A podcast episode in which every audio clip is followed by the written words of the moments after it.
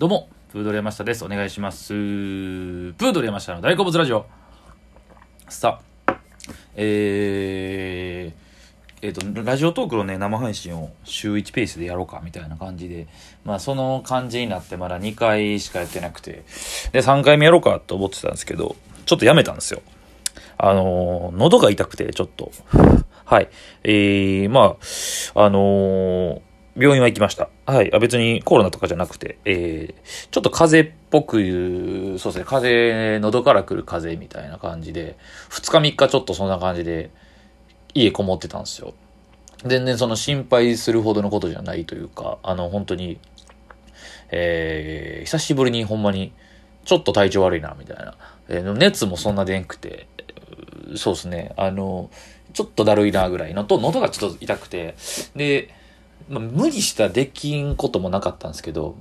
次の日ライブというか、まあ今日ライブあったんで、えー、まあ一応ちょっとやめとこうかなっていう。で、さらっとラジオトークの投稿もしませんでした。はい。さらっと、あの、はい。別に、あの、そんな感じでいいかなというか、まあちょっとね、一応休もうと思って。なので、全然、えー、どれぐらいいらっしゃるかわかりませんが、心配、ご心配なさらずにということで、今日は普通に喋ろうかなと思うんですけど、えー、そうですね、あのー何の話しようかな。あ、そうですね、あのえー、星野源さんの新曲がめちゃくちゃいいという、不思議っていう曲が、ね、精力的に、えー出されてますよね。ほんまにあの、想像も出て、えーだこの感じだったらもうすぐ、もうすぐアルバム出んちゃうっていうぐらいのペースでリリースしてはりますけど、えー、聞かざる恋には理由があって、の主題歌かな？やっぱ TBS ドラマと、が多いですよね。タイアップというか。はい。で、めちゃくちゃいいんですよ。なんか、これ、ここやっとやってくれたっていうか、やってほしいとこ、やってくれたみたいな。僕だけじゃないと思うんですけど、めっちゃこの80年代後半から90年代前半にかけてのこのシシティポップっぽい感じというか、音が、はい。なんでしょうね。オメガドライブとか、わかりますかね？あの、なんかの、音聞いてもらったらわかるんですけど、すごく、めちゃくちゃいいですね。古い感じがするというか、それをが言う、なんかそういうのが逆に今っぽくてみたいな感じで、不思議のその音がめっちゃいいですし、なんかでもその中にも、あの、星野源さんのその、源さんなりのいつもの、いつ、よう出てきはるメロディーラインとかが、てててててっていうね、よういろんなところ出てくる。で、これってやっぱりシンガーソングライターの、このシンガーソングライターの人を好きになるっていうことのなんか、良さを感じれるというか、えー、そのいろんな曲に出てくるこのメロディーライン、癖ですよね。その部分とかがやっぱりあって、原産のメロディーラインやなっていうのも感じれましたし、めっちゃ素敵。あの、ちゃん、なんかベタに恋愛に向き合った曲っていうのをおっしゃってましたけど、好きとか、本当に言葉が出てきて、いや、本当に素晴らしいですね。ザ・ラブソングといった感じで。っていうのと、あとそう、最近もう激、爆撃してるアーティストさんがいて、あの、P、え大文字の P と小文字の II で P さんでいいんかな。この人がね、全然どんな人かわかんないんですよ。顔も出してはらなくて。で、あの、自分のビジュアルもイラストレーターの方に描いてるイラストなんですよ。で、ミュージックビデオも、そう、あの、デビューシングルかな？はい。出て、あの、全然その、僕、全然、まあ、ほんまに無名、まだ全然無名のアーティストさんやと思うんですけど、僕なんで知ったかって言ったら、あの、大豆、大豆田十和子のさん、大豆田十和子と3人の元夫のドラマの脚本書かれてる坂本裕二さんを、まあ、このドラマ始まってから、えーインスタね、フォローして。ほんで、そのインスタのフォローしてたら、そのインスタで坂本裕二さんが紹介してたんですよ。めちゃくちゃいいアーティストさんみたいな感じで。で、この人どうやってこの坂本龍二さんとか見つけてくるのかなキャッチするのかなって思ったのが、その、P さんっていうアーティストさん、その、えー、ツイッターからインスタもうツ、ツイッター、じゃあ、インスタかな？まあ、両方、フォロワーとかも全然やらないんですよ。YouTube も、まあ、始めたてだと、っていうこともあるんですけど、マジでまだ3、400人とか、ぐらいで、全く誰にも知られてない。ほんまに、コメントとかもまだ、まあ、この1日2日からどうなってるかわかんないですけど、4月の末に出て、あの、ほんまに、5、10 15コメントぐらいしかなかったんですよ。すごい、で、坂本裕二さんみたいなすごい有名な脚本家さんがどう、どこで拾ってきたんかなっていうぐらいの、めっちゃいいんですよ、かきつばたって曲が。ものすごく、あのー、2000年、これに関してはね、僕のもめちゃくちゃニュアンスで喋ってるんですけど、2000年前半の J-POP というか、僕がちょっと思ったのは、あの、I Wish とか、うん、あのー、明日への扉。うん、全然曲が似てるってことはないんですけど、なんとなくね、曲のアレンジの感じとかが、どこか懐かしいけど、そう遠くない懐かしいとこにある。僕らが小学生ぐらいの時に聴いてた J-POP の感じがするというか、うん、めっちゃいいんですよね。で、歌謡曲っぽい懐かしさ、J-POP、その9、えー、2000年代の J-POP っぽい感じもあり、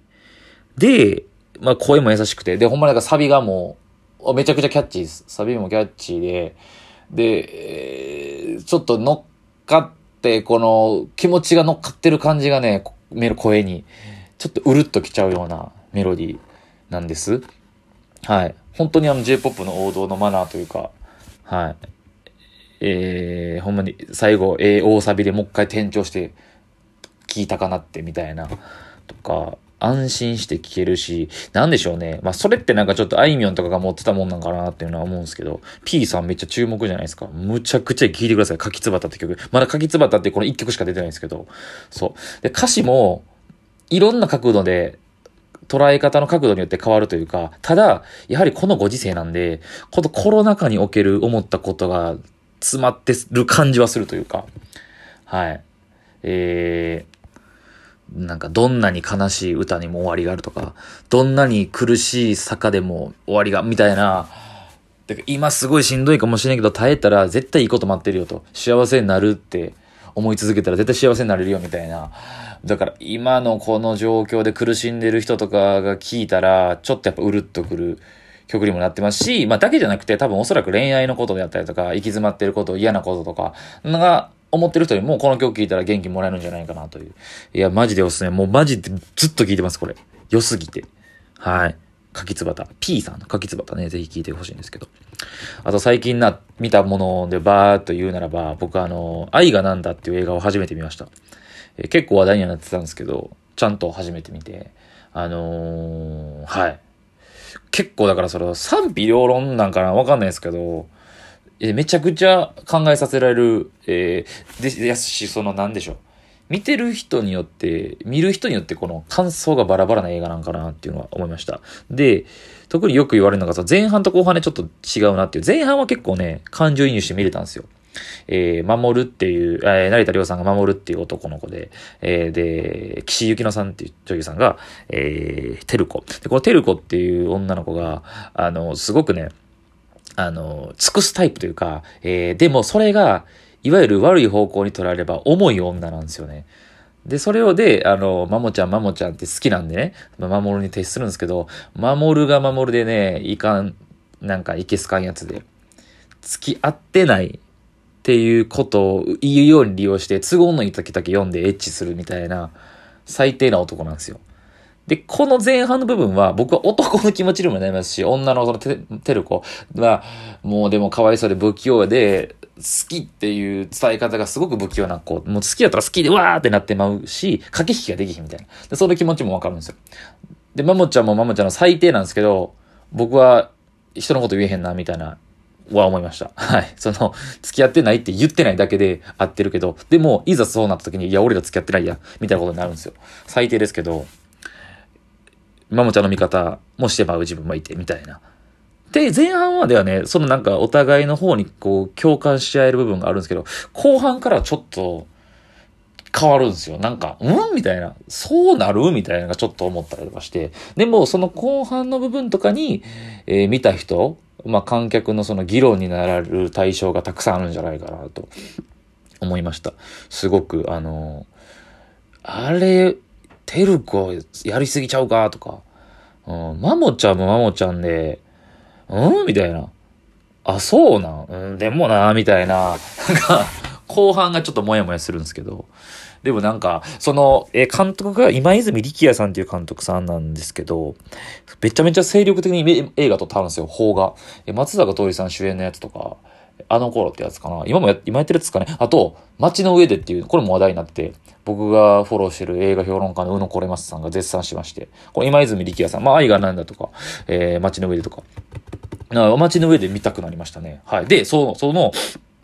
えー、あのね、えー、愛がなんだに出てくる中原っていう役の男の子がいるんですよ。えー、で、俳優さんが若葉龍也さんっていう俳優さんで、えー、まあ、この、まあ、中原は、中原がめっちゃいいやつなんですよ。正直、愛がなんだを見て、一番思う、強く、みんなが思う感想は、中原ええやつすぎる。めちゃくちゃいいことも言うんですよね、中原が。まあ、この中原注目してほしいんですけど、この中原を演じてる若、若葉龍也さんっていう俳優さんが、ここ、だこの間僕見たワンダーウォールっていう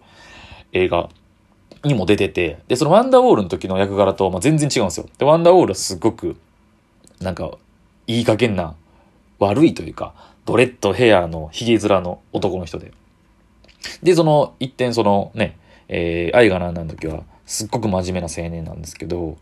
で、僕、あれこの人あれちゃうんってそのワンダーウォール見た時に思ったのが、おちょやに出てるんですよ。朝ドラのおちょやの時に、おちょや見てる人わかるかな？朝ドラの。えー、えー、京都の撮影所時代の時に、あの、えー、高宮ゆり子と駆け落ちした、あの、あの、助監督やったそう。あの人が若葉龍也さんって知らなくて、あ、全部繋がったんですよ。あ、おちょやんの人や。え、え、ちょっと待って、愛がなんだにも出てるやん。で、さっき言ったその街の上での主演なんですよね。あの、だから今泉理香監督、同じね。